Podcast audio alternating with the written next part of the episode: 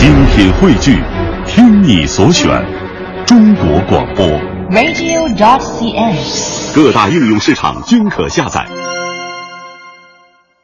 好，文化之旅。那么接下来的时间呢，我们一起要为大家介绍一下小兴安岭的这个乡土特产哈。大家都知道，小兴安岭是一个物产非常丰富的一个山区。对，没错。那小兴安岭它的东南部呢，是以红松、榆林松，还有叫做水曲柳以及椴树等为主的；西北部呢，是以兴安落叶松和白桦为主。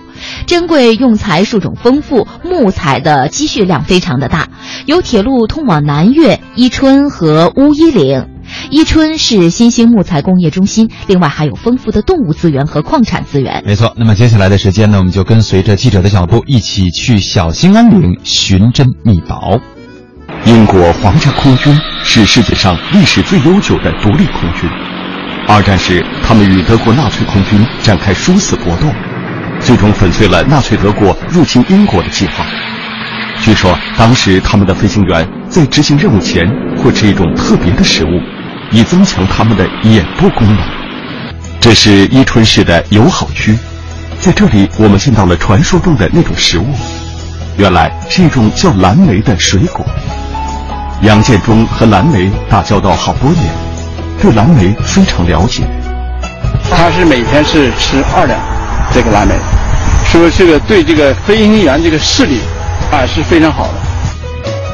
蓝莓因为营养保健价值极高，被称为超级水果，是世界粮农组织推荐的五大健康水果之一。不过，对许多中国人来说，吃蓝莓还是近几年的事情。呃，花青素啊，我们现在这一剥开这个皮啊，它就在这个皮的。这个花青素啊，就对人身体，就是说，从这个衰老到这个预防治疗，就是包括我们眼病啊，包括我们的心脑血管啊，它都有预防和治疗的作用。伊春属于北温带大陆性季风气候，土壤成分偏酸，有机质含量高，非常适宜蓝莓的生长。除了人工种植的蓝莓，据说这里还生长着一种更为珍稀的野生蓝莓，它的花青素含量更高。在伊春当地，人们管上山采摘各种野果、野菌等叫做采山。每年的七八月，最重要的采山活动就是采摘野生蓝莓，当地人称之为都市。采山是一项考验智慧、体力、林区生活经验的活动。我们的记者跟随当地人上山，要准备两套装备，在水浅的地方穿靴子，遇到小河就得改穿水叉。等过完河，再换回便于行走的靴子。过完河，道路并没有变得容易。这些看起来平坦的草地，其实是由类似草墩的塔头组成，而塔头下就是一片沼泽。跟这个练武功似的，走那个那种太极桩。我站在上面就是那种摇摇晃晃，根本走不稳。如此折腾，是因为野生蓝莓生长的环境非常特别，只有特定的地方才会有。越往前走，树林越密，稍微走慢了就会掉队。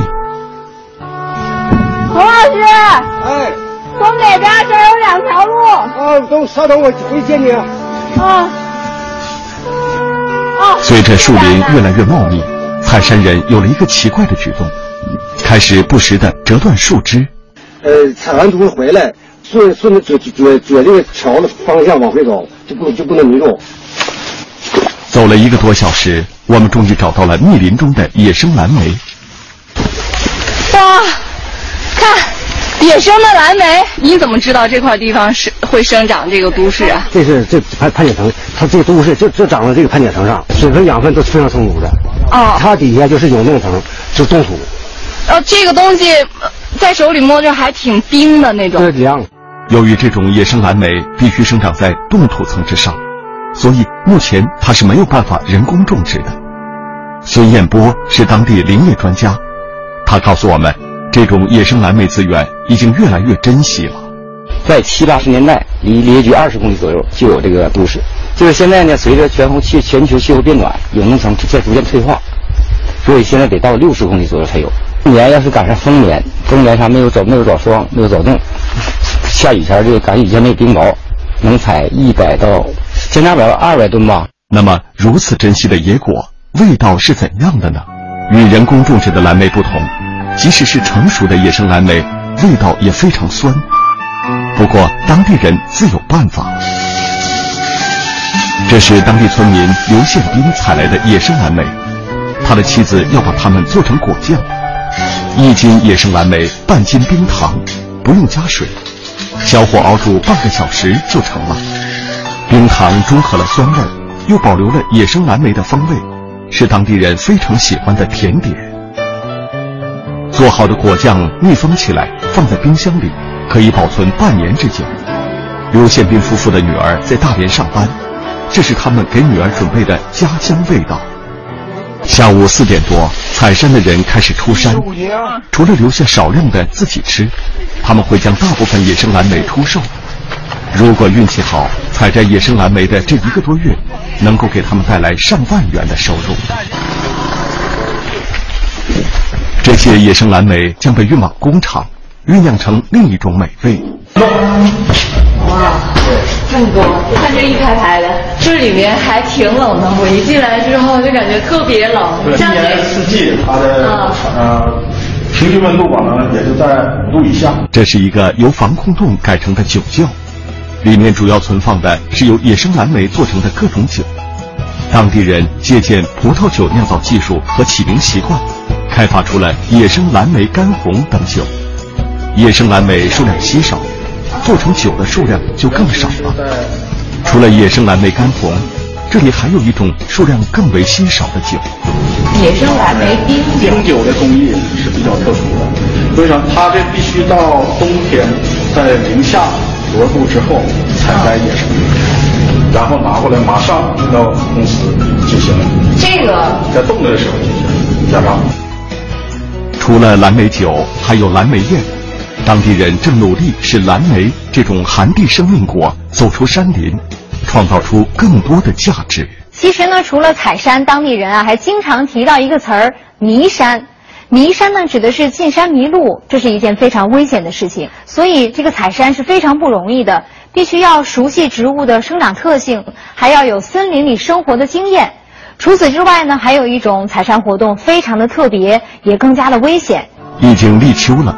天气一天天转凉，这天吴万根开始试穿他休息了一整年的脚扎子。再过半个月，松塔成熟，他就要穿着脚扎子爬上三四十米的红松打松塔。吴万根的身手十分敏捷，十几秒时间就爬了十几米。据说在正式采摘松塔的季节，他们每天差不多能爬二十多棵树，采三千多个松塔，收入近万元。这就是红松的松塔。红松的松子就藏在其中，松子是松树的果实。现在中国市场上卖的松子主要来自于红松，而红松是非常珍贵和古老的树种，有植物界的活化石之称。伊春市的自然条件非常适合红松生长，这里拥有全世界一半以上的红松资源。不过，许多吃过红松松子的人不一定知道。红松要结籽可不那么容易。那么这棵树呢，可以说是红松家族中比较年老的一棵了，树龄大约在呃六百多年吧。这棵树树高能达到三十七八米，它属于高大乔木的一种了。红松它在幼年时期的这个时间段，就是达到能结实，大约得一两百年左右吧。那么长到中青年时代呢，也进入了大量结实的鼎盛期，是它材质最好的一个阶段。这是在三百年左右，过了三百年。向五百年迈进呢，这就逐步的进入到老龄化了。红松是森林系统中的顶级物种，对生态保护极具意义。所以宜春现在已经全面停止砍伐红松，有限度的采松子是转型后的林区人的一项收入来源。不过采松子非常危险，当地人有“树上钱串子，地上坟圈子”之说。到脚心，脚心在呢？嗯。一定要看到脚心，就三下固定三下，就这样。固定三下。嗯。季姐。你走的时候，你脚脚的怎么的？行，我上树了。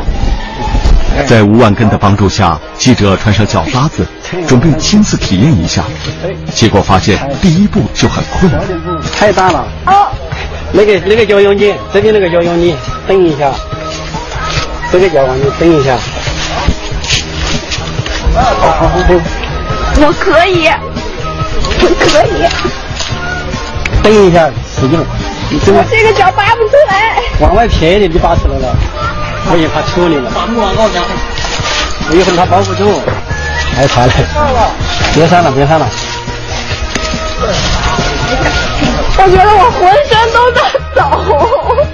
你看，好，别爬了，别爬了，没事。哎，你把这个就比起上树，下树更加困难和危险。拔上来，这个脚拔上来，脚脚往是往外，脚脚往是往外我。要拔这个脚。